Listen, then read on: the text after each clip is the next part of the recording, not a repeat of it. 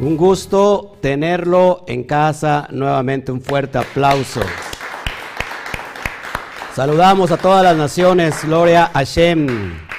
Es un gusto hoy eh, estar con ustedes. Les saluda el pastor Oscar Jiménez Gles de esta comunidad CAMI, Quejilá Mundial, a todas las naciones y del Instituto Torah. Así que gracias por estar con nosotros. Saludamos a todos los que nos están empiezan a ver hoy a través de estas dos eh, plataformas que de alguna manera se pueden usar para cosas eh, productivas como lo estamos haciendo ahora. Saludamos a todos los que nos empiezan a ver ya en Facebook. Alebrito, saludos. Shabbat Shalom. A HR Damboy y, demás que nos están empezando a ver. Eh, no saludo a, los que no me saludan porque pues, a lo mejor quieren quieren pasar desapercibidos, por eso no, no les saludo, pero nos están viendo.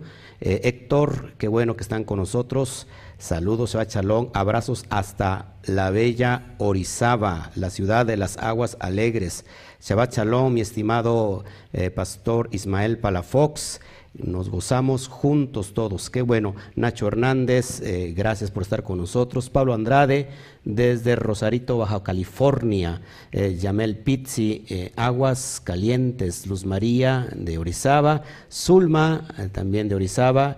Desde Tuxtla Gutiérrez nos está escribiendo Iván, Iván Gutiérrez. Luis Pérez, República Dominicana, Chalón, Ivonne Espieniel, desde New Jersey, saludos a, a todos Estados Unidos, eh, Rocío Pulidos, Córdoba, Veracruz, y Alberto Sánchez también, igual, Córdoba, Veracruz. Nos gozamos nuevamente con todos ustedes. Hoy vamos a entregar el último capítulo de la primer carta a los Timoteos, donde vamos a estar descubriendo más cosas que a, veces no conocemos desde la perspectiva hebraica. Así que este canal se hizo única y exclusivamente para reinterpretar las escrituras, sobre todo eh, eh, las escrituras del mal llamado Nuevo Testamento, nosotros le llamamos como la Brit Hadashah, que significa el pacto renovado, y esa es nuestra tarea fundamental y sobre todo estar estudiando la Torah desde su perspectiva correcta, que es el lenguaje hebreo, la Leshon HaKodesh, que es la lengua hebrea. Así que saludamos a todos. Luis Anthony, bendiciones para ti, para tu casa, para tu familia. Gracias a todos, en realidad les, les, agradezco que esté hoy con nosotros gozándonos. Estamos creando un fuerte vínculo, lo que el niño crea con la madre, eh, desde, bueno, desde el vientre de, de la madre hay un vínculo muy poderoso con el bebé, con la mamá, pero cuando el niño, el niño nace y ve a la mamá, y ve a la mamá, se crea el sentido de la em-, impronta. La impronta es esa identidad que llega hasta la esencia de las células y nosotros estamos creando hoy esa impronta con Hashem porque no le conocíamos, no le, no le, solamente sabíamos de él, pero no le conocíamos como le estamos conociendo hoy y hoy se está dando esa impronta con Hashem, con el Padre, lo estamos viendo cara a cara. Eh, Job decía, Job decía, de oídas te había yo oído, pero ahora mis ojos te ven. Y esa impronta nos está dando esta identidad poderosa a través de todas las naciones y también está vinculándonos eh, con todos ustedes, con todos nosotros, creando una gran familia Cami, que yo creo que Cami se va a dar en todos los países eh, posibles donde Hashem quiera que vayamos. Así que usted prepárese porque usted eh, tiene que, estar dirigiendo un lugar como, como estos y necesitamos gente que quiera trabajar, que se asocie no solamente con el ministerio, sino que se asocie con Hashem para que, que, que sea capaz de poder llevar todas estas buenas nuevas. ¿Cuál es el requisito? Que usted pueda morir a usted mismo con tal de servirle a los demás. Que usted deje de existir para que los demás puedan vivir, como decía eh, nuestro amado Revi Yoshua, eh, aquel yo no he venido a servir, no, yo no he venido a que, me sirvan, sino he venido a servir. Y el, el, dilema de la Torah es esto, servir a los demás. Acuérdate que nosotros tenemos en nuestro corazón, en nuestra neshama, en nuestra alma, en nuestro espíritu, la llama de la Torah. Y esta luz tiene que ser llevada hasta el último rincón de la tierra. Cuando suceda eso es que el reino se está estableciendo y entonces estamos atrayendo, escucha esto es bien importante, estamos atrayendo la llegada del Mashiach. ¿Cuántos quieren atraer la llegada del Mashiach? Recuerda que el Mashiach está dentro de nosotros y cuando hacemos tikkun, cuando estamos nosotros rectificando lo que está dentro de nosotros, estamos atrayendo al Mashiach. Quedan pocos, pocos queda poco tiempo, en realidad eh, años, por decirlo así, no sé si una década o más. Creo que en Estados Unidos hay un partido eh, político que están creyendo que solamente son 12 años los que quedan de, de, vida según ellos, pero en realidad acuérdate que eso simplemente es una transición de tiempos. Así que qué bueno que está con nosotros Matilde, Shabbat. Gracias y excelente día. Hoy hace un, bonito día para estudiar Torah. Eh, siempre todos los días son eh, deliciosos. Amén. Eh, ¿Quién más? Carmen Durán. Shalom, ¿desde dónde nos escribes? Carmen Durán, María Rojo también. María Rojo ya nos ha puesto cuántas veces, no sé de dónde nos escribe, pero se me olvida. Así que bueno, hay personas muy nuevas todavía para mí que poco a poco los vamos a ir conociendo, Normanica, Shabbat Shalom. Bueno, pues hoy tenemos este estudio poderoso donde vamos a cerrar, como yo les había yo dicho, la carta, la primera epístola de Timoteos.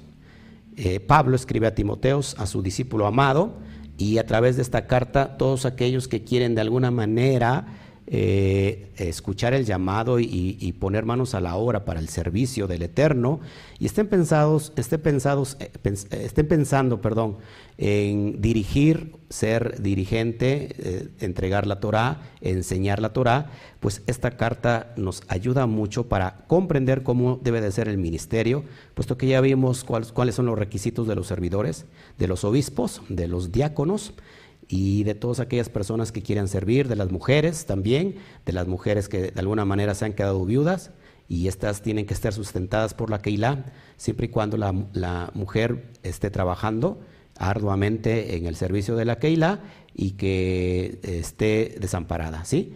Entonces, estamos viendo muchos, muchos, eh, muchas cosas tremendas. Vamos a ver hoy el cómo, cómo nos vamos a dirigir. Vimos anteriormente cómo nos dirigimos cómo debemos eh, comportarnos dentro de la comunidad y ahorita vamos a ver qué vamos a hacer con los de fuera, cómo es nuestro comportamiento como servidores, como miembros de una comunidad hebrea, nuestro comportamiento hacia el exterior. Todos aquí para que eh, vayamos entendiendo todo esto. Gracias Gisela Gómez desde España. Nos está viendo Gisela. Gracias Gisela desde España. Saludamos a la Madre Patria, a España. ¿Cómo no? Bueno, vamos a orar para que iniciemos antes este servicio de adoración, de instrucción al Padre. Te doy a ti toda la gloria, papá. Gracias por todas las almas que convocas, porque todo lo que tú haces es con un propósito eterno. No hay nada que sea por casualidad. Todas las cosas tú las contienes en el hueco de tu mano y la palabra que sale de tu boca no vuelve a ti vacía. Hay un propósito que se, que se da y que es como la semilla que cuando el agua la riega, entonces trae fruto. Así que Padre, te pido que Efraín en este tiempo dé, dé a cabo el propósito como lleva su nombre, mucho fruto, que dé mucho fruto este Efraín entre todas las naciones a través de estos tiempos, papá. Permíteme que hoy te pueda adorar, que hoy te pueda exaltar a través del estudio, a través de la instrucción y que existan corazones que estén eh, evaluados, Padre, como una tierra fértil, para que esta palabra pueda venir a traer propósito y propósito eterno. Te doy a ti toda la gloria por este día de Shabbat, un, este especial atribuido, Padre, a, tu persona, a tu esencia, y como dijo Rabbi Yoshua, el, el hombre no se hizo para el Shabbat, sino el Shabbat se hizo para el hombre. Así que descansamos en tu regazo, papá, nos gozamos delante de tu presencia como el padre que visita a sus hijos después de un arduo labor de trabajo y solamente el día lo dedica para estar con sus hijos. Gracias, Padre, por este tiempo. Gracias por las oportunidades nuevas. Gracias por las bendiciones que están llegando con este Shabbat. Y nos sentamos, Padre, en primer fila para escucharte. Te doy a ti toda la gloria. Baruch Hashem, bendito sea tu nombre, en el nombre precioso del Yud Kei. Y gracias por los méritos de nuestro amado Rabbi Yeshua HaMashiach. Amén. Bueno, pues vamos entonces a meternos de lleno al estudio y abrimos nuestra Brit Hadashah, capítulo 6.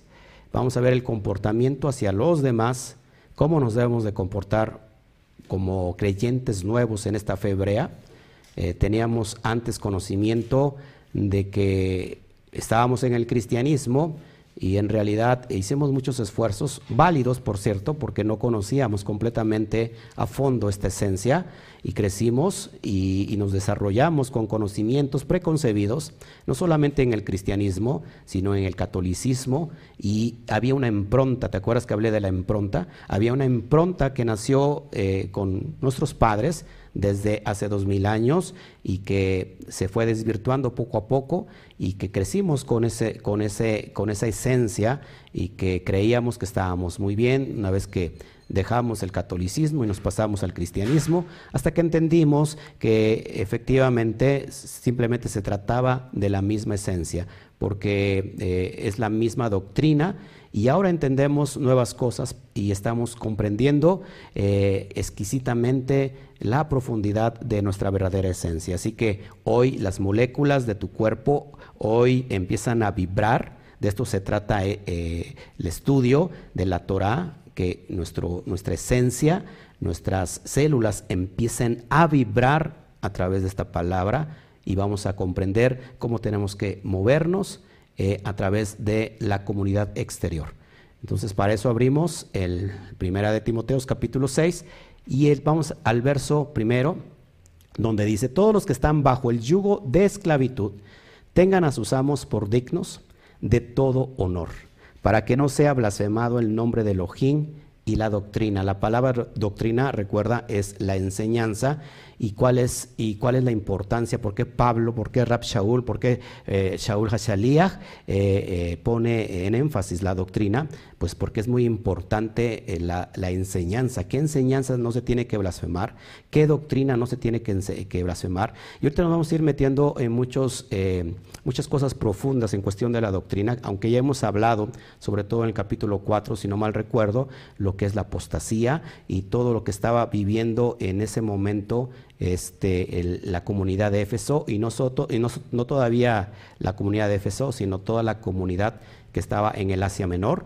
Eh, que de alguna manera estaban sobre todo gentiles, eh, eh, israelitas que habían perdido su identidad y que estaban regresando a la fe hebrea, y que había muchas doctrinas que se estaban mezclando, y ahorita ya lo, yo lo hablé en el primer capítulo, lo hablé en la introducción, lo hablé en el capítulo 4 y durante la segunda carta que vamos a ver, estudiar la próxima semana, vamos a ver más detalles sobre la cuestión de la doctrina, porque es bien importante. Ahora, porque dice que todos los que están bajo el yugo de esclavitud, recuerda que en el tiempo de, de Rab Shaul, en el tiempo de Rab Shaul, no, eh, en el tiempo de Rab Shaul, recuerda que en el tiempo de Rab Shaul, eh, es que me distraje aquí, perdón existía, en el tiempo del primer siglo existía la esclavitud. Entonces, ¿por qué Pablo dice, eh, yo les, les digo que todos los que están bajo el yugo de esclavitud tengan a sus amos por dignos de todo honor? Ahora, aquí tú dirás, pues ya no hay esclavitud, pero recuerda que de alguna manera todos, todos nosotros tenemos que dar cuentas a alguien. Ya no hay esclavitud, en este momento ya no hay esclavitud. Cuando Pablo está escribiendo esta carta había esclavos, y decían, estos tienen que estar bajo el yugo de esclavitud. Ojo, ojo, nosotros tenemos siempre a alguien a quien darle cuenta. Ya no somos esclavos, pero sí somos trabajadores, sí somos empleados de algún sistema, de alguna empresa, de gobierno, alguna empresa particular, y de alguna manera estamos sujetados a un yugo de esclavitud. Es más, yo mismo estoy sujeto a un yugo de esclavitud porque tengo que rendirle cuentas al Eterno. Y aplicando esto dice, tengan a sus amos por dignos de todo honor. Es decir, ¿cómo se tiene que mover una persona creyente ahora en esta nueva fe, digo nueva fe porque no es que sea nueva, sino que es nueva para nosotros, la fe ha existido casi toda, todo el tiempo desde la creación, desde Abraham, Isaac y Jacob, esto ha existido desde mucho tiempo, pero nueva para nosotros, ¿sí? Entonces, ¿cuál es, cuál es la cuestión aquí? ¿Cómo se tiene que mover un, un trabajador, un obrero, frente a sus amos, frente a, aquel que le da el trabajo. Dice, tengamos a nuestros amos por dignos de todo honor. ¿Para qué? ¿Para qué es esto? Para que no sea blasfemado el nombre del Yud Hei Bat Hei. ¿Por qué? Porque normalmente esto se ha dado mucho en los extractos cristianos. Normalmente, no digo que todos, porque hay excelentes personas creyentes dentro del cristianismo que son honestas, son trabajadoras, son responsables, pero normalmente se da que cuando, cuando un cristiano eh, a veces eh, no se les confía mucho por su fe, porque hay personas que son muy irresponsables. Entonces, cuando yo como persona que me muevo en un mundo secular, en mi trabajo, en cualquier área donde yo me desenvuelvo, tengo que dar eh, exaltar el nombre con mis actos, no solamente con mis dichos, no solamente con lo que yo creo, sino con lo que yo hago. Y cuando entonces hago esto, estoy cuidando la imagen del Eterno.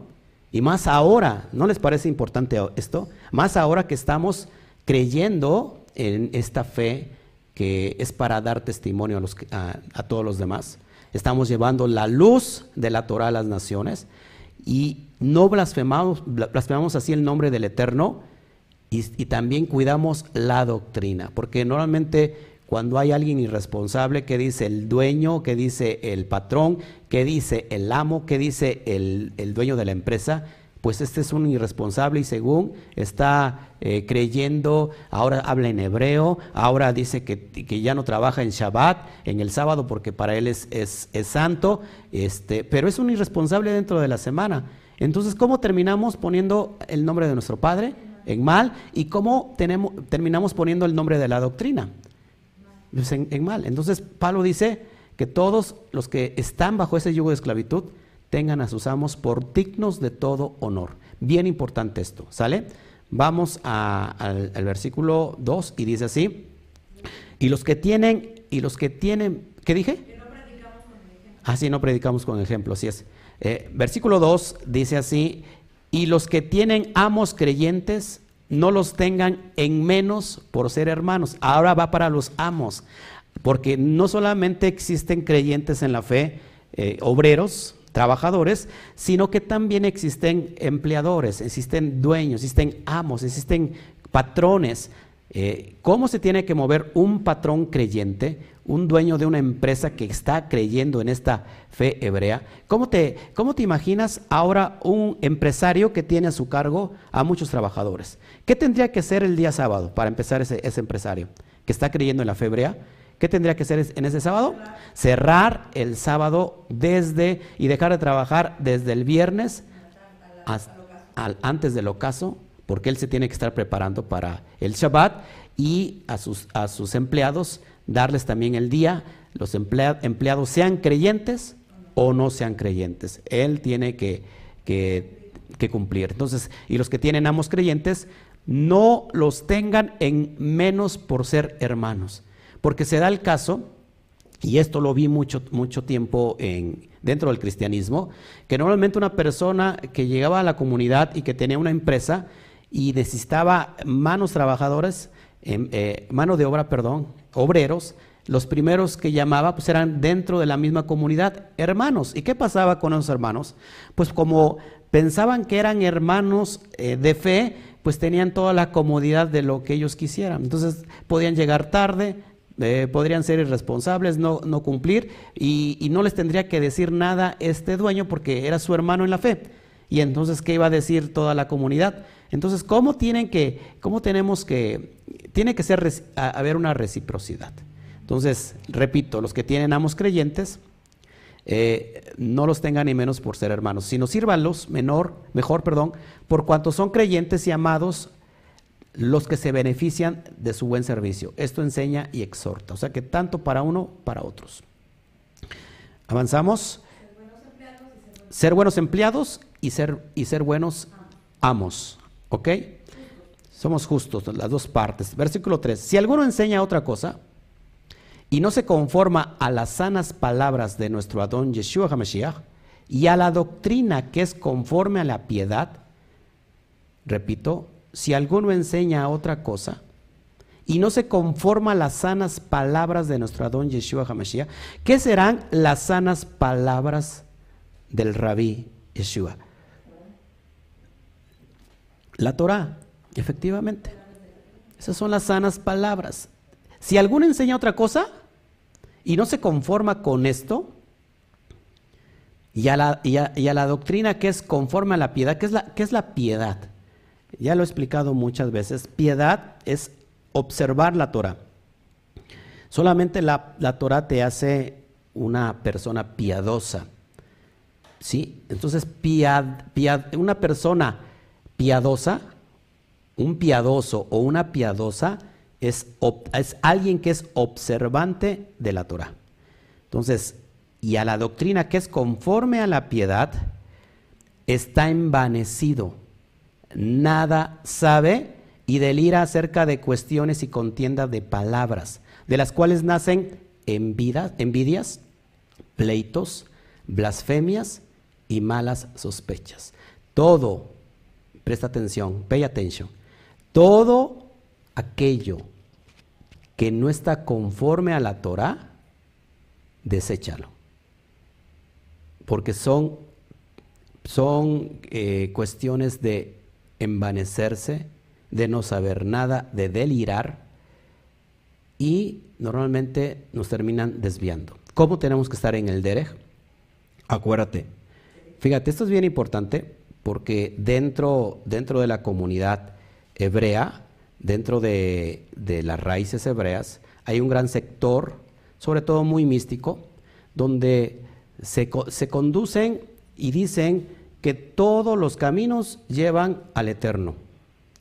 ¿Te suena parecido eso, ese dicho? ¿Quién dice todos los, todos los caminos llevan a Roma? Es un dicho popular y de hecho, sí, todos los caminos llevan a Roma porque si te das cuenta, hay más de 40 mil denominaciones y todos ellos te conducen a Roma. Pero nosotros no queremos llegar a Roma. Nosotros queremos llegar, llegar a la esencia de todas las cosas. Entonces, eh, hay, hay personas que dicen, todo, todo te conduce a la divinidad, todo te conduce al, al, eterno, al todopoderoso, al, lo voy a decir como lo dicen expresiones universales, todo te conduce a Dios. Pero en realidad todo nos conducirá a Dios. ¿Se acuerdas que dijo Rabbi Yeshua? Yo soy el camino, la verdad y la vida. Lógico, estaba hablando en un sistema eh, de parábolas, en un sistema de mashal, eh, él, era un camino o era un camino figurado. ¿Por qué era, decía que él era un camino? Porque él es el medio. Es el medio porque, porque estaba enseñando la Torah en ese momento y, haciendo referencia que el camino es la Torah. Yo ahora soy un camino. Entonces dice, dice Yeshua que el camino amplio, este, nos lleva a la perdición. ¿Cómo es el camino hacia la Torah? Un camino angosto. Y, de hecho, un camino angosto significa que tenemos que, caminar eh, a través de él, porque solamente eso nos llevará a, directamente al Padre. Ojo aquí. Entonces, no nos tenemos que desviar ni a la derecha, ojo, ni a la izquierda. Eh, la palabra derech hace, hace referencia en hebreo a camino. Entonces, tenemos que caminar por la senda del sádic, del justo, que nos enseñó a través de la Torah, y este es el derech, este es el camino. ¿Sí? Entonces no nos podemos desviar. Cuando nosotros eh, nos metemos por una cuestión o por otra, porque nos llama la atención muchas cosas que a lo mejor desconocemos y pensamos que puede ser, podemos ser iluminados, entonces nos estamos desviando. Y, Pablo se lo está diciendo muy directo a Timoteos, porque esto es lo que se estamos viviendo, eh, se estaba viviendo en el primer siglo y por supuesto se está viviendo hoy mucho, mucho mayormente. Verso, verso 5, y ahí nos vamos a meter un poquito en cuestiones, en cuestiones muy gráficas de las situaciones de, de las doctrinas, sobre todo místicas, que voy a hablar un poquito de esto. Después voy a, tratar de profundizar en todas las doctrinas místicas de este tiempo y que también se conoce como la, nueva era. Verso, verso 5 dice, disputas necias de hombres, corruptos de entendimiento y privados de la verdad, que toman la piedad como, como fuente de ganancia, apártate de tales, que toman la piedad, es decir, que toman la instrucción, la observancia de la Torah como una fuente de ganancia, apártate de tales. Hermanos, en las raíces hebreas, desgraciadamente, seguimos viendo a apostolobos, eh, seguimos eh, viendo personas disfrazadas de ovejas, pero en realidad son lobos rapaces que lo único que quieren es eh, quitarle la lana literal a todas las ovejas y desviarlos del camino porque están enseñando tantas cosas a la vez, hablan de esto, de aquello, de metafísica, de muchas cosas que en realidad nos apartan de toda la verdad. Acá dice que están privados de la verdad. Lo que tú estás viendo en pantalla es un es supuestamente es un hombre que si alguien no conoce de Torah, pues dice tiene un manto de oración, tiene un talit, pero en realidad eh, eh, no, es, no, es un, no es un hebreo, sino es un místico, sobre todo del Islam. Y ahorita vamos a platicar un poquito de esto si el Eterno lo permite y nos da, nos da este permiso de hablarlo. Entonces, de todo eso, de todos ellos, le dice a Timoteos, apártate, apártate de ellos. Y, yo sé, y, esto es muy claro también para nosotros, de todo ello tenemos que apartarnos, porque el, el Eterno eh, su doctrina, acuérdate que el Eterno no es un Elohim de confusión, es un Elohim de orden. Además, si a cualquier persona que viniera y dijera, ¿sabes qué? Yo te traigo hoy esta nueva profecía, yo te vengo a enseñar profecía. ¿Qué dice Pedro? Que tenemos nosotros la palabra profética más segura que es la escritura. Entonces un profeta del día de hoy no es aquel que te viene a hablar de cosas del futuro. Un, profeta de hoy es aquel que sabe interpretar las profecías que están en el Tanaj, que les está dando mm, eh, eh, vida, que les está dando, que, que le está llevando a estos tiempos y dando una correcta interpretación. Nosotros no podemos desviarnos ni a derecha ni a izquierda, lo he de repetir muchas veces. Además, toda la profecía no es privada de los hombres. No hay una profecía que sea privada de los hombres. La profecía pertenece al, Eterno. Así que tengamos que tener mucho cuidado con las cuestiones que parecen que, es, que, tiene, que hay luz, pero en realidad pues difiere mucho de la luz. Dice, pero gran ganancia es la piedad acompañada de contentamiento. O sea que la misma observancia de la Torah ¿sí? te va a traer frutos frutos y, está acompañada de contentamiento.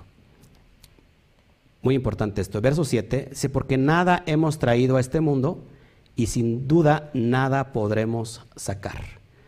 Venimos al mundo sin ropa, sin calcetines y nos vamos de él de la misma manera. No nos llevamos absolutamente nada. Así que lo que tenemos que hacer hoy es sembrar en el Olam Baed, en la vida que está por venir, y esto es importante porque estos principios son eternos. Verso 8, así que teniendo sustento y abrigo, estamos contentos con esto. Como decía Pablo, mira, teniendo el sustento, el sustento diario, ¿cuántos de los que estamos aquí eh, el Eterno nos ha dejado sin comer? No, ¿cómo? No nos ha dejado sin comer no nos ha dejado sin comer, hay un sustento, sea mucho, sea poco, pero el Eterno está sustentándonos y nos ha dado abrigo, bendito sea el Eterno. Estamos contentos con eso, ¿sí o no? que estamos también esperando, mientras nos, fíjate cómo es el contexto aquí, mientras nos contentamos, mientras estamos contentos, nosotros estamos en espera de una transición, porque sabemos que en esta generación viene el Mashiach. Yo lo creo así. Eh, muchos hombres del Eterno también lo están creyendo así, pero yo lo creo porque los hombres del Eterno lo creen, no, yo lo creo por toda la profecía que, está, eh, que se está ya dando, que se está cumpliendo. Yo siento que es en esta generación. Así que mi espíritu está en, espera, eh, en stand-by. ¿Qué es estar en stand-by? Cuando nosotros estamos esperando, que sabemos que estamos en un proceso, que, sabemos que estamos en un tiempo quizás de prueba, quizás de, de, muchas privaciones, pero en nuestro interior, no sé si a usted le pase, en nuestro interior estamos, estamos sabiendo que solamente estamos en stand-by, estamos en el proceso de la transición, en, espera de esa transición, de, esa, de ese cambio donde se van a venir muchas grandes cosas para aquellos que están creyendo verdaderamente en el Eterno. Así que pon tu fe en eso y mientras estamos siendo sustentados y tenemos abrigos, estamos contentos con esto. No significa que, que no, que, que no aspiremos a más. No estamos hablando en ningún sentido de ser conformistas, que nos conformamos con lo que está escrito en la Torah, porque la misma Torah nos da esperanza, nos da esperanza de grandes cosas, de conquistar la tierra. Es más, todos nosotros que estamos aquí, que estamos guardando el Shabbat, y es más, las personas que están del otro lado y que de alguna manera son cristianos y tú, me estás viendo, tienen esperanza. ¿Por qué tenemos esperanza? Porque se nos ha de regresar la herencia. El Padre dice que nos traerá de todos los cuatro puntos cardinales de la tierra y a donde se les dijo, no son mi pueblo, no son mis, eh, mis, mis ¿cómo se llama? Mis compadecidos, se les volverá a decir, ustedes son hijos del Elohim viviente. En el libro de Oshia dice esa profecía que se está cumpliendo cabalmente ahora y también en Jeremías capítulo 16, verso 16 en adelante dice que no se dirá más, vive Yahweh que hizo subir a los hijos de Misraín de Egipto, sino que vive ahora Yudkei Batkei que hará venir a, a sus hijos desde los cuatro puntos cardinales de la tierra. Y entonces esto es impresionante porque Mientras sucede eso, tenemos sustento, tenemos abrigo, aprendamos a contentarnos. Bendito sea el Eterno que nos mantiene todavía con salud, con vida, y bendito sea aquellos que han cursado esa enfermedad, pero que hoy están con la oportunidad de estar escuchando esto y de que ellos empiecen a hacer lo posible en, en la fe y empiecen a caminar en ello. Amén. Entonces, eh, vamos al siguiente verso. El verso, el verso, perdón, el verso 9 dice, porque los que quieren enriquecerse caen en tentación y lazo, y muchas codicias necias y dañosas, que hunden a los hombres en destrucción y perdición. Entonces, hay muchas personas que están dentro del mover porque lo único que quieren es enriquecerse.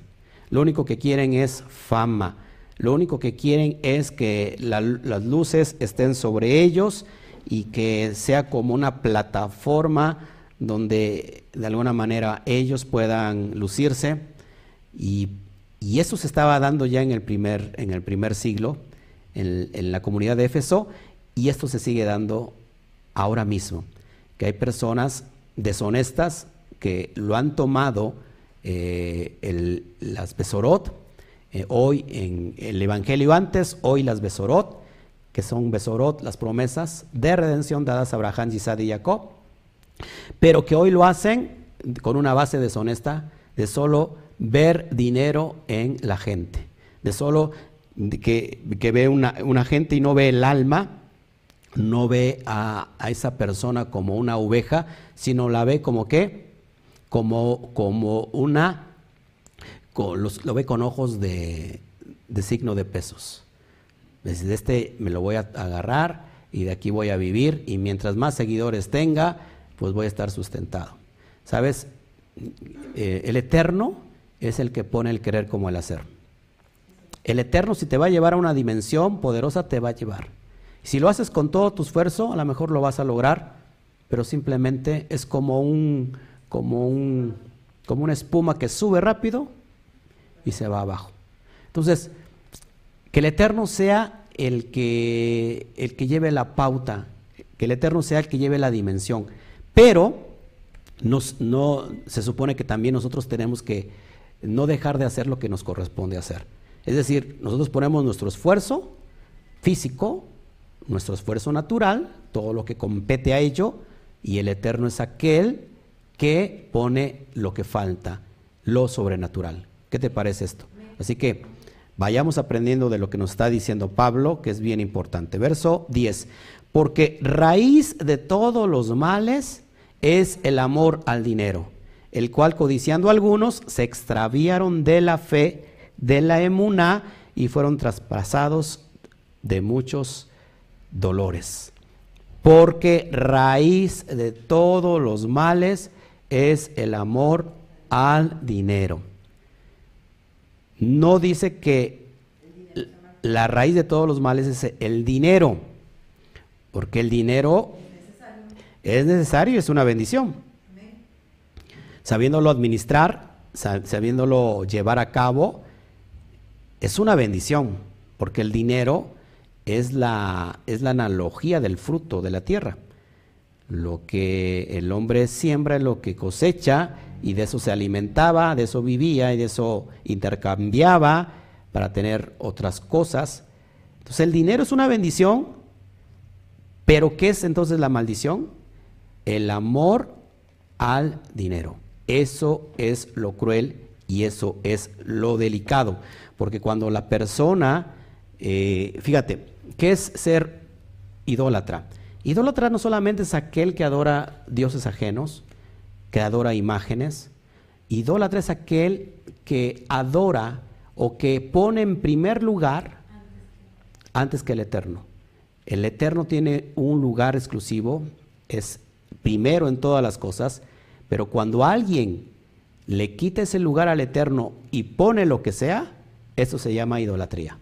Eh, conocemos que puede haber idolatría hacia los hijos, hacia la pareja, es más, hay muchas personas idólatras para el trabajo, porque la persona que dice, yo vengo, quiero guardar Shabbat, pero sabes, no puedo dejar, no puedo descansar el sábado, porque para mí este, es, es un día donde pues recibo mucho dinero a lo mejor, un, comerciante, un empresario. Entonces está poniendo en, en primer lugar su, su trabajo. Y eso se llama idolatría. Entonces, todo lo que tú pongas, todo lo que tú tengas eh, en, ¿cómo se llama? En amor, en mucho amor, más que al eterno, eso se llama idolatría. En este caso, el dinero. Y el dinero yo creo que es el talón de Aquiles de muchas personas. El dinero es como la punta clave porque muchas personas aman el dinero sobre todas las cosas. Y te, repito, no es, eh, no es la raíz de todos los males el dinero, sino el amor hacia él. Significa que nosotros tenemos que ser desprendidos, buenos administradores, por supuesto, pero ser desprendidos, que, nos, que, que nosotros no nos maneje el dinero, ojo aquí, sino que nosotros manejemos el dinero. ¿Sí estamos aquí? Que nosotros, nosotros sepamos manejar el dinero y no el dinero a nosotros, porque eso entonces nos lleva a una quiebra espiritual. Amén. Vamos al siguiente verso y dice así, verso, perdón, verso 11, mas tú hombre de Elohim, hombre del Eterno, huye de estas cosas, le está diciendo Pablo a Timoteos, y sigue, y, y qué hay que seguir, apúntalo, la justicia, la piedad, la fe, el amor, la paciencia y la mansedumbre. ¿Te suena parecido esto? ¿Frutos de qué? ¿Qué serán estos frutos? Los frutos de Roja Kodesh, que Pablo los menciona en Gálatas capítulo 5. ¿Sí? El amor, paz, gozo, paciencia, benignidad, mansedumbre, templanza. Sigue la justicia. Cuando alguien que conoce la Torah, inmediatamente va a ser justo. nunca va a tratar de tener ganancias sobre los otros injustas, sino todo lo que hace es justo. La piedad, el que observa la Torah, va a ser una persona piadosa. No se supone, tendría que ser una persona piadosa. Así que si hay una persona que no es piadosa, simplemente no vive en una, en una apariencia. La emuná, la, la, es importantísima. La fe, la emuná, la obediencia, la fidelidad a la Torah. El amor sobre todas las cosas dice que todo acabará, las, la, la ciencia acabará, los dones acabarán, la profecía acabará, pero la esperanza y el amor quedarán. Y sobre todas las cosas el amor. El principio, sobre todo la Torah, el, la mitzvah, el mandamiento más poderoso en la Torah es el amor. Sin amor, nada soy. Podré ser, ser una persona muy influyente, podré ser una persona que muy iluminada, inteligente, sabia, erudito, si es posible, pero si no tienes amor, nada eres, nada somos. La paciencia, que nos hace falta mucho llevar a cabo la paciencia. Hay personas que dejan de orar, que rato vamos a hablar de la tefilá, de la oración, que dejan de orar porque no son pacientes, porque pensamos que no hay eh, efectos y entonces abandonamos esa petición. Déjame decirte que nunca la abandones porque hay un efecto poderoso. Sin embargo, ¿por qué no es contestada luego a veces rápido la oración? Porque la oración, la petición más bien tiene que ver con, con un trato contigo, de que tú creas que le hay, que es poderoso. Pero ah, hacemos una petición, oramos sobre esa misma petición dos, tres veces, cuatro veces, cinco veces, seis veces, siete veces, y después dicen, no, pues no sucede nada, ya dejo de orar. ¿Sabes qué? Haz que suceda. Yo estoy aquí, yo estoy aquí eh, sirviéndole al Eterno, también gracias a la oración de mi abuela por parte de vía materna, que adoraba por sus nietos. ¿Cuántos nietos somos más o menos? No. Pues tenía muchos nietos y oraba por todos los nietos, todas las noches, y hoy estamos aquí. Gracias, gracias al Eterno por una oración, por una oración de pacto, y tú estás también aquí por una oración. Alguien oró por ti, tu madre, tu padre oró por ti, pidió por ti y hoy se está cumpliendo esto. Así que hasta un amigo, una vecino, un vecino, sí es cierto. Tenemos que tener paciencia, paciencia. Estaba una viejita ahí pidiendo paciencia al Eterno y le dice, Padre, Padre, dame paciencia. Padre, por favor, necesito paciencia. Pero ya. Quería rápido la paciencia. También la mansedumbre, ¿qué es la mansedumbre? ser una persona mansa. Dice mi esposa, no mensa. Sí, claro, mansa en los aspectos como, sí, pero ahorita no. en los aspectos de, estar, eh, de siendo justo, ser manso es ser justo, es ser benévolo, eh, es ser una persona pacífica. Amén. O sea que dice, tú, Timoteos, que eres un hombre del Eterno, te catalogas como un, como un hombre del Eterno. Qué, qué bonito título, hombre de Dios, hombre del Eterno. Sigue esto y así no vas a fallar. Verso 12, pelea la buena batalla de la fe. ¿Se tiene que pelear en esta vida? Sí la buena batalla de la emuná, porque sin duda hay muchas distracciones que te van a querer desviar de obedecer lo que está escrito. Sabes que no guardes Shabbat, eso es para los judíos. Sabes que no seas tan legalista porque te ves mal. Sabes que, este, sí, tómalo, pero como tú, como, no lo tomes tan, ah, tan profundo porque sabes, eh, la verdad te ves muy mal. Este, sí, sí, sigue los, sigue los pasos, pero eso, eso, eso es para, para legalistas, para religiosos. Eh, se puede comer hombre, total, si te comes un taco de, de, carnitas, este, eh, bueno, no te va a pasar nada. Si te tomes, te tomes un poquito de, de cosas que, que, según están prohibidas, no, hombre, no te va a pasar nada. ¿Sabes qué?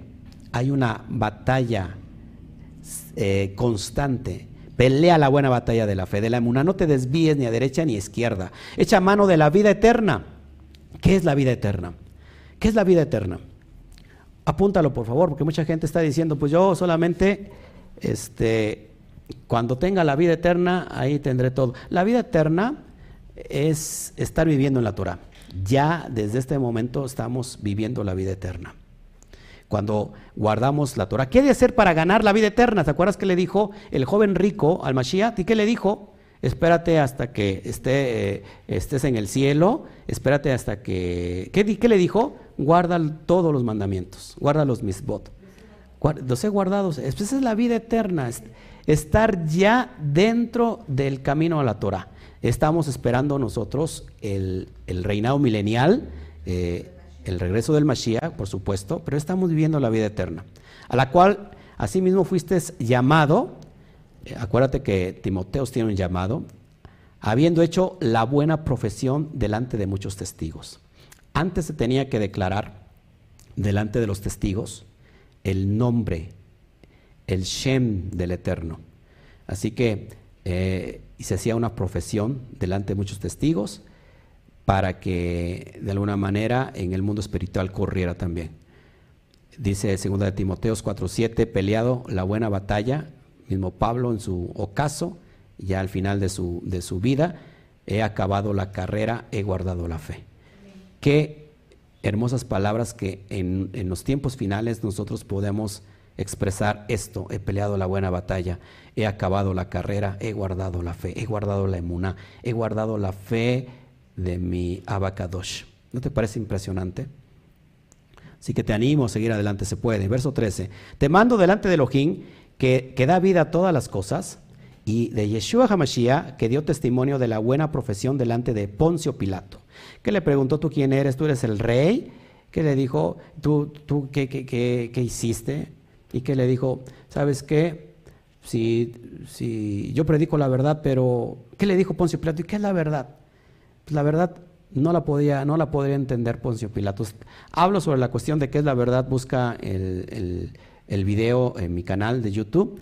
Ahí hablo sobre el, qué es la verdad y entenderás eh, en forma profunda qué es la verdad. La verdad no es otra cosa que, que la Torah, la emet. La palabra en hebreo verdad es emet es Aleph, Men y Taf. Si nosotros a esa verdad le quitamos el Aleph, acuérdate que el Aleph representa al Todopoderoso, entonces nos queda, de esa verdad solamente nos queda la palabra Met. Y Met significa muerte. Entonces, si hay una verdad supuestamente es la verdad, eh, esa verdad tiene que estar eh, dirigida y tiene que tener su fundamento en el Todopoderoso. Si esa verdad puede ser a lo mejor bonita, eh, apantallante, pero si no tiene al Todopoderoso, entonces lo único que nos queda es muerte. Esa es la verdad. Juan, Juan 18, 37 dice, le dijo entonces Pilato, luego eres tú rey, respondió Yeshua, eh, tú dices que yo soy rey, para eso he nacido y para esto he venido al mundo, para dar testimonio a la verdad. Todo aquel que es de la verdad y oye mi voz. Entonces, ¿Cuál es el testimonio de la verdad? La Torah. ¿Qué es lo que estoy haciendo yo hoy, dando testimonio públicamente eh, a través de las naciones, el testimonio de la Emet, de la verdad? Verso 14. Que guardes el mandamiento sin mácula ni reprensión. Es decir, que no haya ninguna mancha, que no haya nada en, que, en lo que yo te tenga que reprender sobre las cosas de la mitzvah, del mandamiento. ¿De cuál mandamiento? Pues de la Torah. ¿Hasta cuándo? hasta la aparición de nuestro Adón Yeshua HaMashiach. Es decir, cuando venga Yeshua HaMashiach, ya no haremos caso a la mitzvah, a los mitzvot.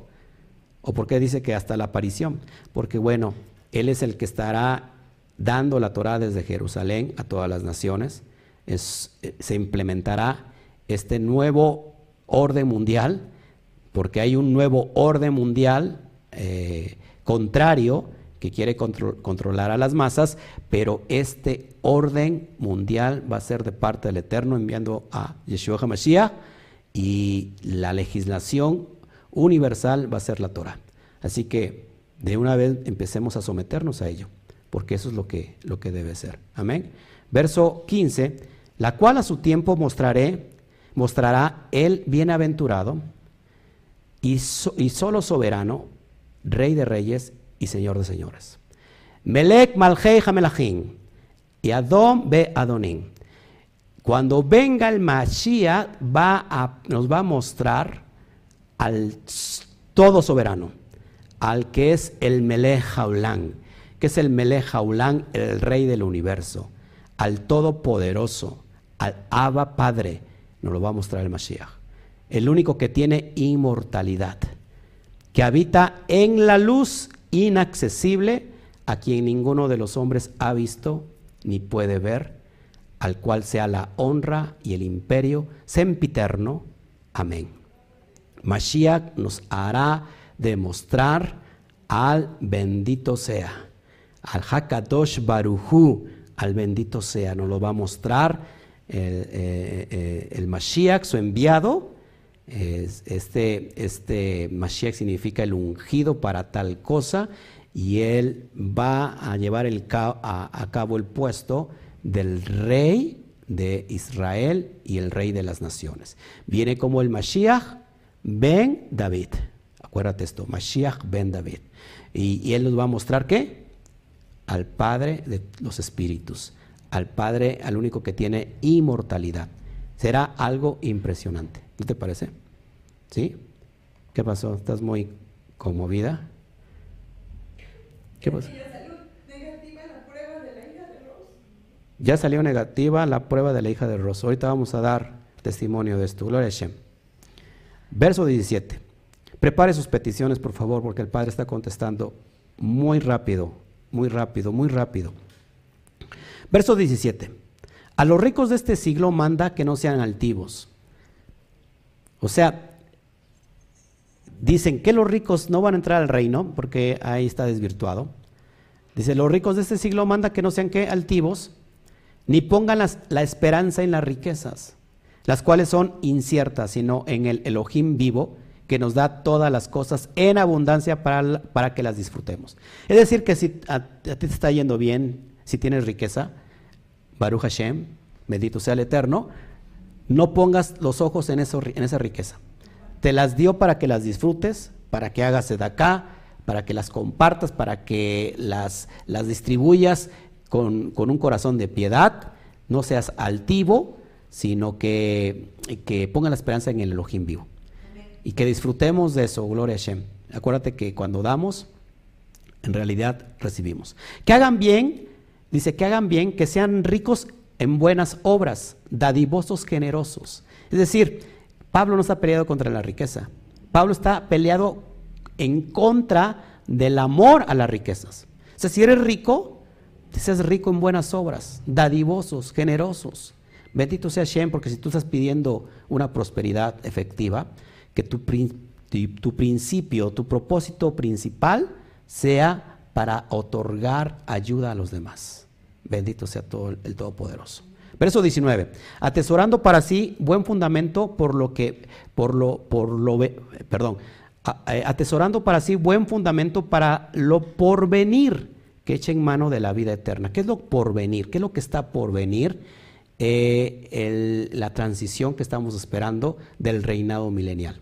Eso es lo que está por venir, el Olam Baed. Amén. La vida por venir. La, la edad presente va a pasar Estamos en la transición de la edad presente a la, a la era por venir. Ya estamos ya en esos procesos, en esos pasos. No queda mucho tiempo, lo repito. Esta edad presente se va a terminar. No el mundo, no el mundo. No se va a terminar el mundo. Se va a terminar este, esta edad presente. Y estamos ante una transición de qué?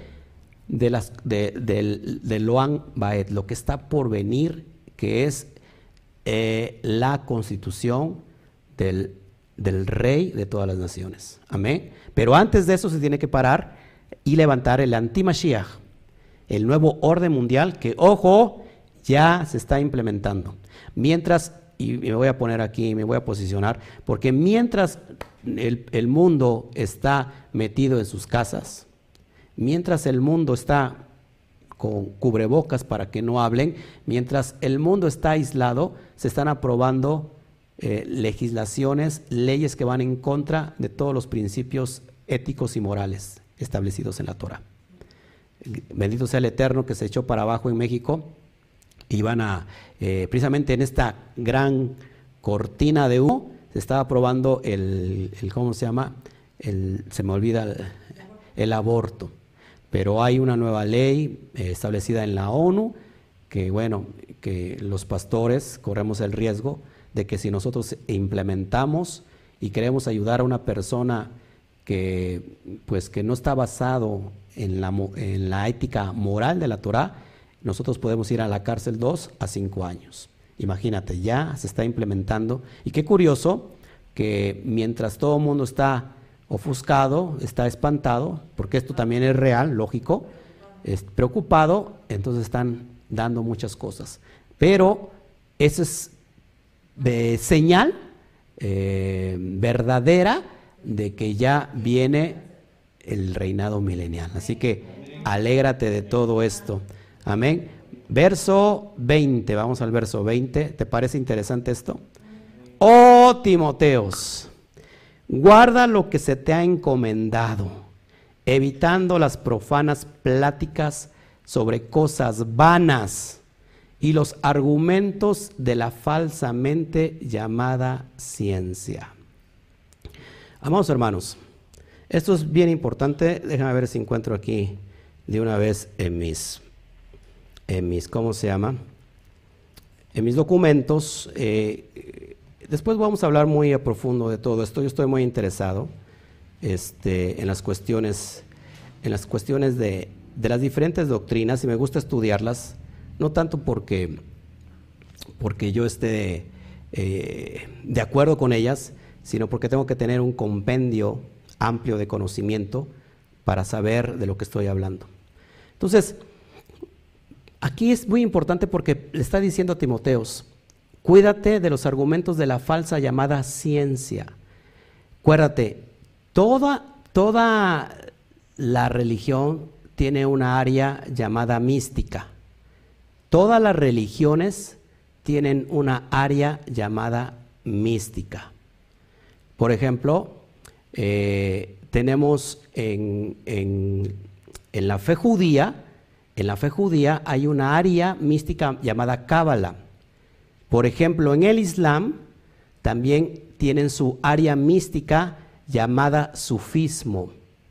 Y, esto es impresionante porque incluso dentro de la, la religión cristiana tienen sus áreas místicas. Esto, aunque es muy llamativo, podría ser muy peligroso para aquel que no conoce el fundamento de la Torah. Yo siempre he dicho esto. Todo aquello que te dé luz para la Torah, que te alumbre para el conocimiento de la Torah, es bueno.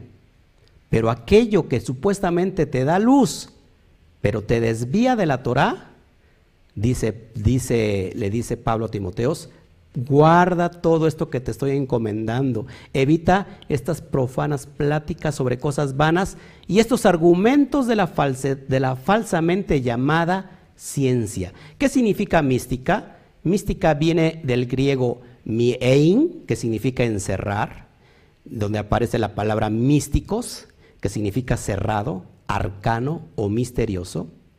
Recuerda, la Torah tiene cosas que están en secreto, en sot, en, oculto. Pero, ¿para qué se hicieron esas cosas? Para que sean reveladas por Hashem. Devarim 29, 29 dice que las cosas secretas y ocultas le pertenecen al Eterno. Más las reveladas son para nosotros y para nuestros hijos. Entonces, me llamó mucho la atención porque dentro de, de, la mística del Islam hay un área que se llama sufismo.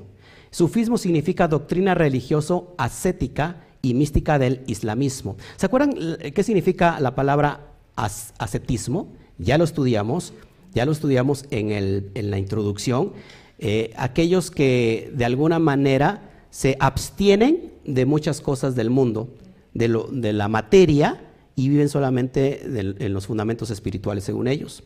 Bueno, el sufismo es una doctrina religiosa, ascética y mística del islamismo de, carácter heterodoxo, es decir, que no se alinea, el, eh, ¿qué significa heterodoxo? Que está en desacuerdo con los principios de una doctrina o que no sigue las normas o prácticas tradicionales generalizadas y aceptadas por la mayoría como las más adecuadas en un determinado ámbito.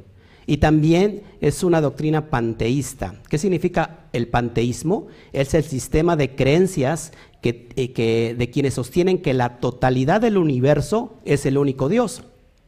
Esta cosmovisión y doctrina filosófica afirma que el universo entero, la naturaleza y Dios son lo mismo. Es decir, la tierra es Dios, eh, el aire es Dios, eh, la planta es Dios y mi suegra es Dios.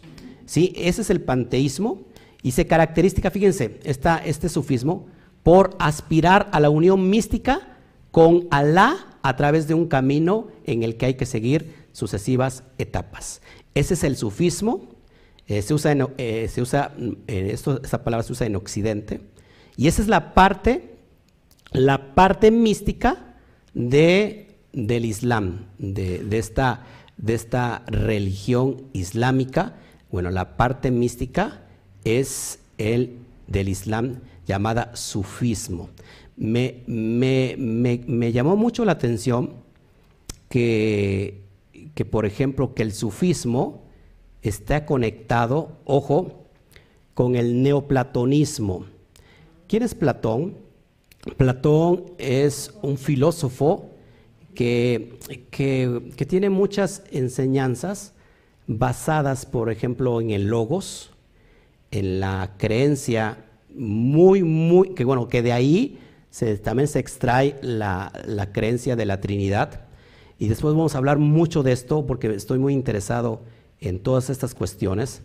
Pero me llama mucho la atención, te lo pongo solamente para que tú lo, lo, lo, tengas listo.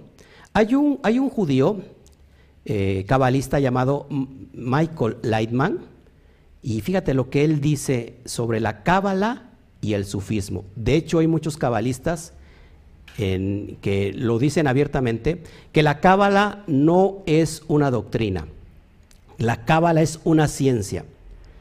Eh, y por ejemplo, me llama mucho la atención de Leitman, que, dice, le hacen una pregunta, ¿cuáles son las líneas de similitud entre la sabiduría de la Cábala y el sufismo y en qué divergen? Lo que responde Leitman me, me, llama mucho la atención. Dice, el sufismo no es contrario a la, a la sabiduría de la Cábala. Ojo, el sufismo no es contrario a la sabiduría de la Cábala. Estos hablan de lo mismo. Pero el sufismo no explica la técnica de la construcción de la creación, del sistema de creación y su conducto. Este está más adaptado a las masas, dados que habla acerca de la solución para los problemas humanos y espirituales, pero en el nivel de nuestro mundo, es decir, en el nivel de la materia. El sufismo no explica en forma precisa la estructura del mundo superior como lo registra la sabiduría de la Cábala, Sefirot, Patsufin, Alamot, Or, eh, Masaj, Or, Joser, y todos los restos de conceptos. Solo, solo en la sabiduría de la Cábala se da una descripción de la mecánica celeste. Entonces me llama mucho la atención porque eh, eh, no solamente el imán, sino muchos cabalistas el día de hoy conectan al sufismo. Sufismo es, una, una, para que tú entiendas, un sufista eh, es, es, un, es una rama de mística esotérica que puede producir muchas cosas sobrenaturales. Y dice, continúa diciendo Leitman, yo no soy un gran experto en sufismo, pero me parece que es una parte de la cábala. Es, eh, dicho directamente de, de Ahora, eh, todo esto, eh, porque la cábala, muchos dicen que empieza desde antes del Mashiach, empieza con aquellos que se fueran que se fueran de, Jerusalén ante el, ¿cómo se llama? el secretismo del helenismo. ¿Se acuerdan quién se, fueron a, a, estas cuevas del Qumran? Los esenios. Bueno, se piensa que desde ahí, pero acuérdate que estamos hablando que cuatro siglos antes ya estaba eh, Platón con estas ideas y muchos piensan que las ideas de Platón tienen que ver mucho con la Cábala este, perdón, que, las, ideas de la Cábala tienen mucho que ver con, la Torah, con las cuestiones toráticas, con los esenios, pero se ha demostrado que inclusive la Cábala tiene muchos, mucha afinidad con el, con el neoplatonismo. y, que muchos dicen que Platón eh, se basó, eh, su doctrina se basó en la Torah. Pero se ha demostrado que Platón no se basó la doctrina en la Torah, sino que se basó con las corrientes eh, babilónicas, paganas, sobre la magia, los, los, magos persas y todo aquello. Entonces sí hay una gran diversidad de todas esas creencias místicas, a las cuales tenemos que tener mucho cuidado. Yo no estoy diciendo que, mira, hay muchas cuestiones que, que, puede dar luz, cosas eh, que te dan luz a la Torah para el conocimiento, ¿sí? Pero siempre con el debido respeto y el debido cuidado. Yo después prometo hacer un estudio de esto y, darte mayor referencia porque me quiero meter mucho en las cuestiones eh, de los estudios a su nivel, en su contexto histórico, para saber qué es lo, qué es, lo que es del Eterno. ¿Qué es lo que es del eterno? ¿Qué es lo que te va a dar luz directamente a tu vida? Si, si algo te va a dar luz, adelante. Estamos nosotros este, abiertos a, que nos dé luz a la Torah y que caminemos directamente en la Torah. Entonces, es el verso 20, eh, segunda Timoteos 4, 1 al 4, fíjate lo que le dice. Vamos rápido para allá, para ya vamos a terminar. Segunda Timoteos 4, 1 al 4, eso lo vamos a hablar después. En la segunda carta dice, te encarezco delante del Ojín y del Adón Yeshua Hamashiach, que juzgará a los vivos y a los muertos en su manifestación y en su reino, que prediques la palabra, que insistas a tiempo y fuera de tiempo, redarguye, reprende, exhorta con toda paciencia y doctrina, es decir, y enseñanza, porque vendrá, un, vendrá tiempo cuando no sufrirán la sana doctrina, la sana enseñanza, sino que teniendo comezón de oír, se amontonarán, se, se amontonarán maestros conforme a sus propias concupiscencias, y apartarán de la verdad el oído y se volverán a las fábulas, a las fábulas. Recuerda que las fábulas eh, es una expresión del mashal. dentro de la, es más, el Mashiach enseñaba por medio de parábolas, pero estas parábolas estaban, ¿qué es una parábola? ¿Qué es un mashal? Un mashal es una analogía, es una parábola que le va a dar sentido a la Torah. ¿Para qué se expresa una enseñanza por medio de una parábola? Para darle sentido a la Torah. Dentro de la parábola hay muchas cuestiones sot, que solamente lo comprenden aquellos que están estudiando Torah. ¿Sí me explico? Pero Pablo no está refiriendo a estas fábulas, fábulas, a estos cuentos que, que, son lejos y apartados de la Torah. Tito, fíjate lo que le dice a Tito 1.14, por eso me gusta eh, eh, hablar todo en su contexto. Tito, vamos rápido a Tito, a Tito Capotito, Tito 1.14, dice, le dice Pablo, el mismo Pablo, a otro discípulo suyo, le dice, no atendiendo a fábulas judaicas ni a mandamientos de hombres que se apartan de la verdad. Si, las, si los meshalín, porque hay muchos midrash, los midrashim, son muchas aplicaciones de la Torah, eh, te llevan a la Torah, bienvenidos. Eso nos va a dar luz, nos va a dar vida, nos va a dar jai. Pero aquello que nos aparta de la verdad, pues tenemos que quitarnos de todas ellas. Amén. Verso 21, la cual profesando algunos se desviaron de la fe, de la emuná. La gracia sea contigo. Amén. Y la gracia sea con todos ustedes. Amén. Amén. Eso es lo que quería yo entregarles. Terminamos con esta carta que sin duda nos llena de mucha, de mucha enseñanza, de cómo hacerle frente a todo lo que tenemos, que no todo lo que brilla es oro, recuerda, no todo lo que brilla es oro. Además, eh, creo que estos son los tiempos donde se están abriendo todos los sellos que estaban contenidos y que están contenidos en la Torah y que esto nos va a dar, nos va a arrojar luz, nos va a dar a arrojar vida para seguir dando al blanco. ¿Cuál es el propósito? Que nosotros vayamos conociendo cosas que están en so de misterio, que estemos dando al blanco una y otra vez. Yo mismo enseño cosas en misterio, en Sot, basado exclusivamente en la Torah. Así que mi amado hermano, eso es lo que yo te quería entregar en esta bendita mañana.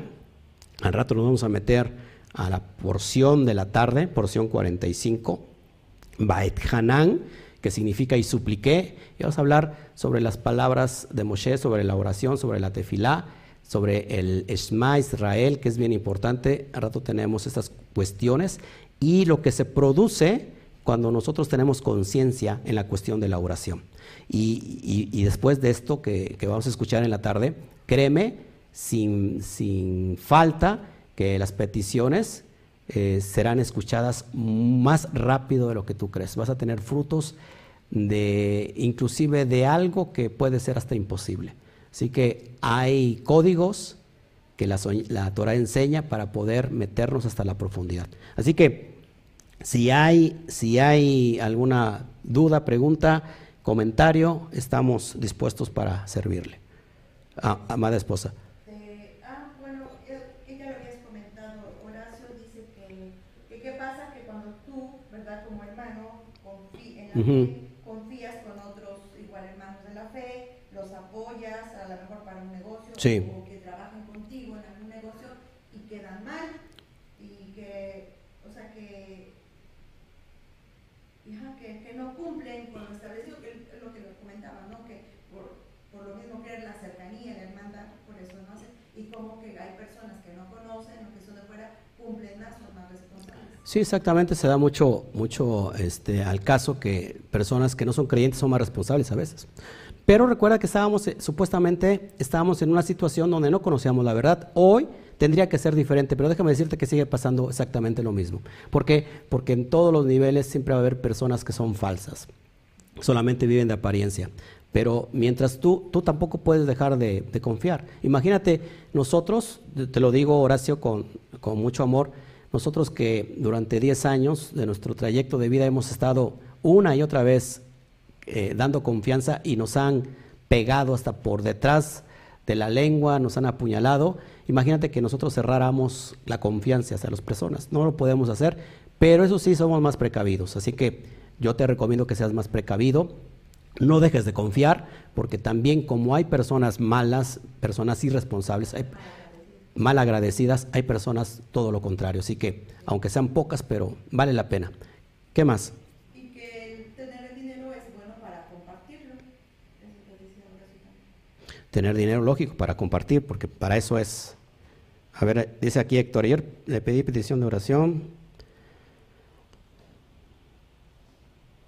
Ah, ok, porque no tenga ninguna infección en las vías urinarias. Ok. Ok, perfecto.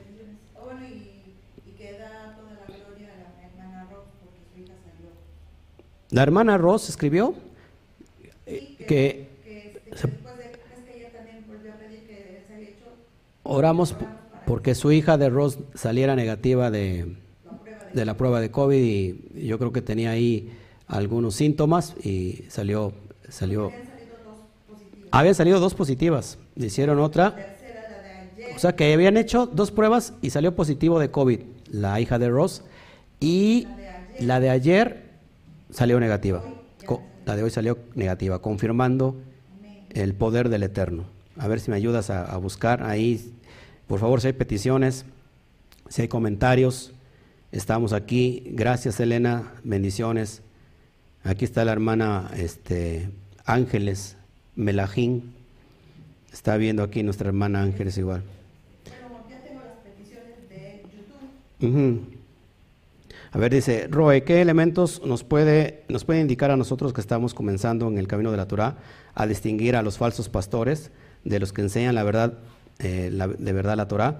Bueno, muy fácil. Eh, un pastor, eh, todos los requisitos que vimos aquí, las cuestiones que Pablo está enseñando, no, no tiene que, para, empezar, nadie, ¿por qué va a ser conocido un verdadero siervo del Eterno?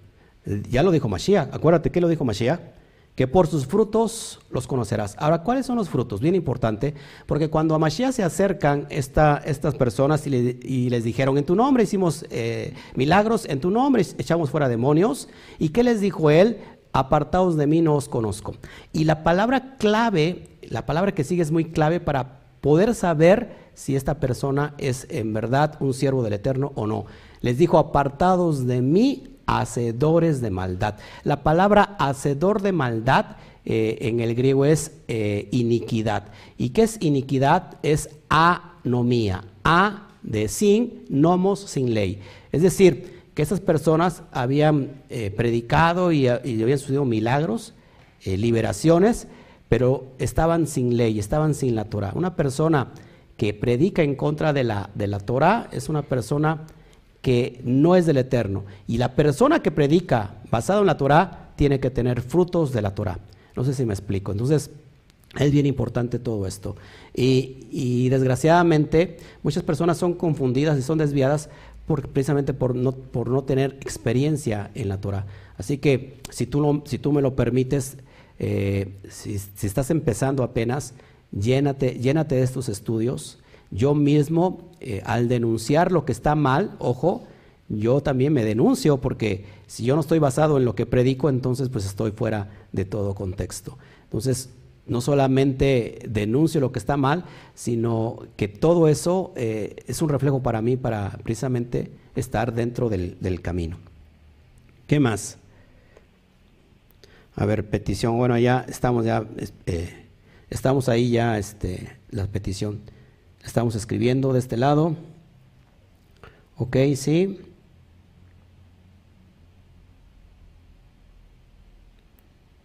Dice, ¿por qué aquí en te... No, no te entendí, Ros. Maestro, ¿por qué no pone aquí en YouTube para ofrendar cuando estamos en el chat? Este, no lo pongo porque, híjole, se, mal, se malinterpreta, pero si tú estás moviendo en tu corazón hacerlo, te, te, te, puedes contactar. De hecho, abajo de los videos siempre pongo en la descripción este, las formas de, hacer una sedacá, de hacer una ayuda, que mucho te lo agradeceríamos este, para expandir el Evangelio. Y si no, me puedes escribir directamente a mí. Eh, ahorita este, nos ponemos de acuerdo. Muchas gracias por tu, por tu corazón. Anel Jiménez, Shabbat Shalom. Como que se me hace conocida Anel Jiménez. Como que me suena Anel Jiménez. ¿Quién será Anel Jiménez? ¿Alguien la conoce aquí, Anel Jiménez? Saludos. Mi hermana eh, en sangre. Tengo muchas dudas sobre ella porque ella es güerita y es pelirroja. Entonces yo salí, yo salí morenito y dije, ¿o, qué pasó aquí? Eh, bueno, pero saludos a mi, a, mi hermana. y estás, estás pidiendo ya apuntado las, las peticiones en YouTube. En Facebook también tengo ya peticiones para empezar a orar. Amén, gloria al Eterno. Eh, en, Face tenemos peticiones también, por favor, si los apuntas. Mientras, por favor, si hay este, alguna, alguna pregunta, nos estamos gozando. ¿En dónde? ¿En YouTube o en Facebook? A ver. Voy a ver, a ver. Eh, dice, desde ese entonces ya ha existido el gnosticismo. Sí, lo gnóstico empieza desde la, desde mucho tiempo atrás, mucho tiempo antes de, la era común. Esto es tan antiguo como, como, de hecho, como la Torah.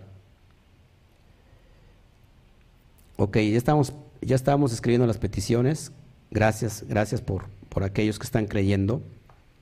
Así que si tú estás realmente interesado en cómo trabaja el Eterno en cuestión de, las, de la tefilá, acuérdate que Daniel oraba tres veces, tres veces al día. Y vamos a hablar de eso al ratito. ¿Y cuál es, para qué es la enseñanza? Para que lo pongas por obra, porque solamente eh, a través de ponerlo por obra puedes experimentarlo. Recuerda que la Torah es experimental, la Torah se experimenta, la Torah se vive para que podamos obtener los frutos. Amén. Bueno, aquí me están pasando las oraciones. Vamos a orar entonces. Yo no me, yo no me despido de ustedes. Vamos a regresar a ratito. Y este, para seguir conectados en el Ruach, en el Espíritu, en la Neshama y podamos seguir dando al blanco. Oramos, por favor. Estamos creyendo todos que aquí, que aquí en este momento se ha levantado un altar de adoración Va pero pues sí, pastor, ni cantó ni nada. Levantar un altar de adoración es cuando nosotros estamos obedeciendo la Torah, cuando estamos eh, estudiando la Torah en este Shabbat, en este, en este día especial, en este Yom, y, y hoy hay un altar levantado de obediencia, y entonces el Eterno se agrada por la obediencia. Acuérdate, la obediencia desata poder. Vamos a orar entonces. Abacadosh, gracias por este tiempo. Gracias por las respuestas tan prontas, tan rápidas, papá, que, que te ha placido contestar, Padre. Muchos, muchos, muchos, muchos de nosotros, muchos de las naciones, tienen necesidad. Y antes de que se cumplan todas las cosas, Sofonías 3.9 dice que nos regresarás la Leshon HaKodesh, la pureza de labios para que todos invoquemos tu Shen Gadol, tu nombre Kadosh, el nombre que es sobre todo nombre. Y antes de ese conocimiento, Padre, los que están en las naciones, Padre, se está cumpliendo esa promesa. Y a través de la Shon HaKodesh, a través del lenguaje santo, sagrado, divino, pedimos, Padre, por la vida de estas personas. Te pedimos por Mari Contreras.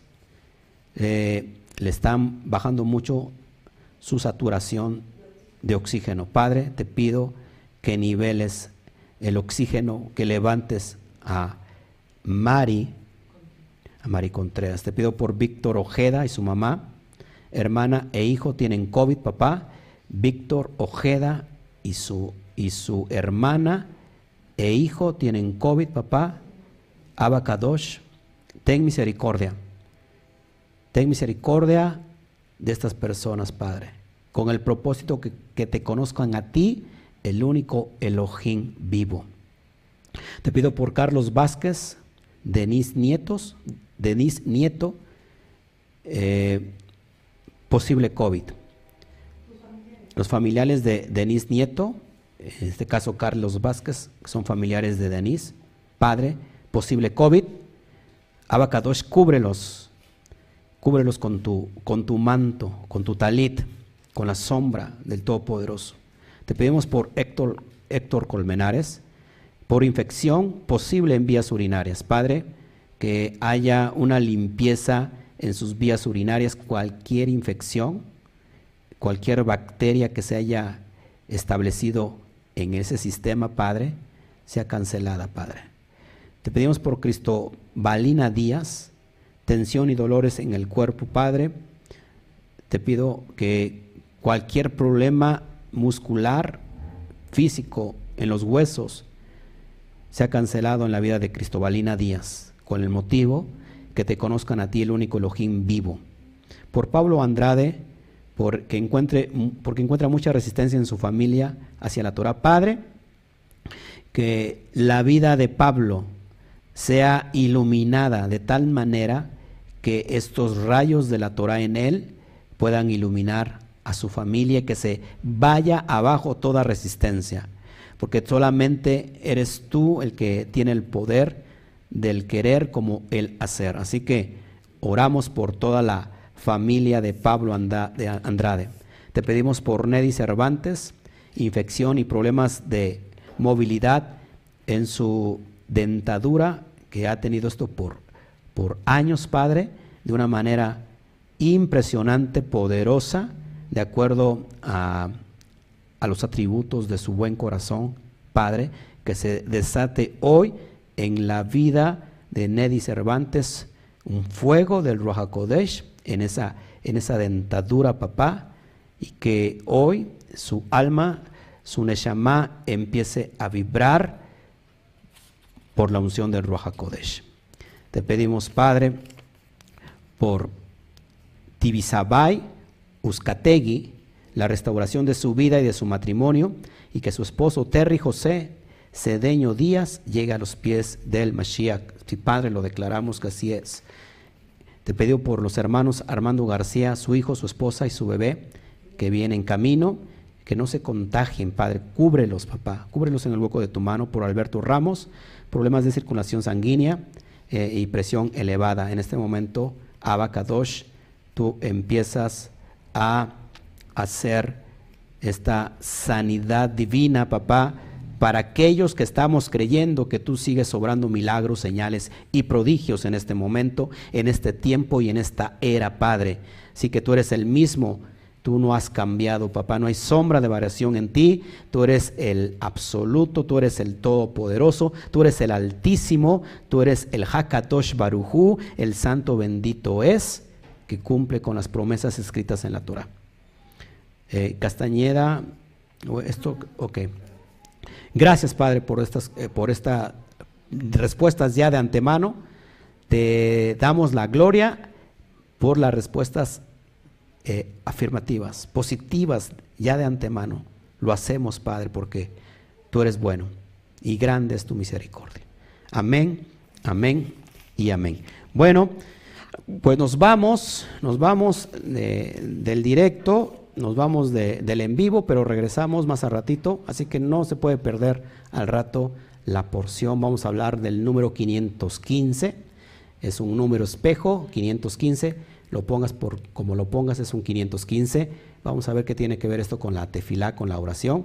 Y bueno, creo que entró otro comentario ahí, no. Bueno, pues nos vamos, no nos despedimos, que al rato el Eterno eh, nos vuelva a conjuntar, que las almas se, conecten nuevamente en un mismo propósito para que la luz de la Torah nos alumbre. Jafet Scott, qué bueno Jafet Scott amado, ya tienen internet, les, les, les, les extrañábamos. Así que gracias al bendito sea. Nos vemos, regresamos al ratito, no me despido, vengas a comer, si no tiene nada que comer, le invito. Este, aquí estamos. Aquí nos vemos. ¿Cómo les decimos? Uno, dos, tres. Shabbat Shalom. Nos vemos. Siga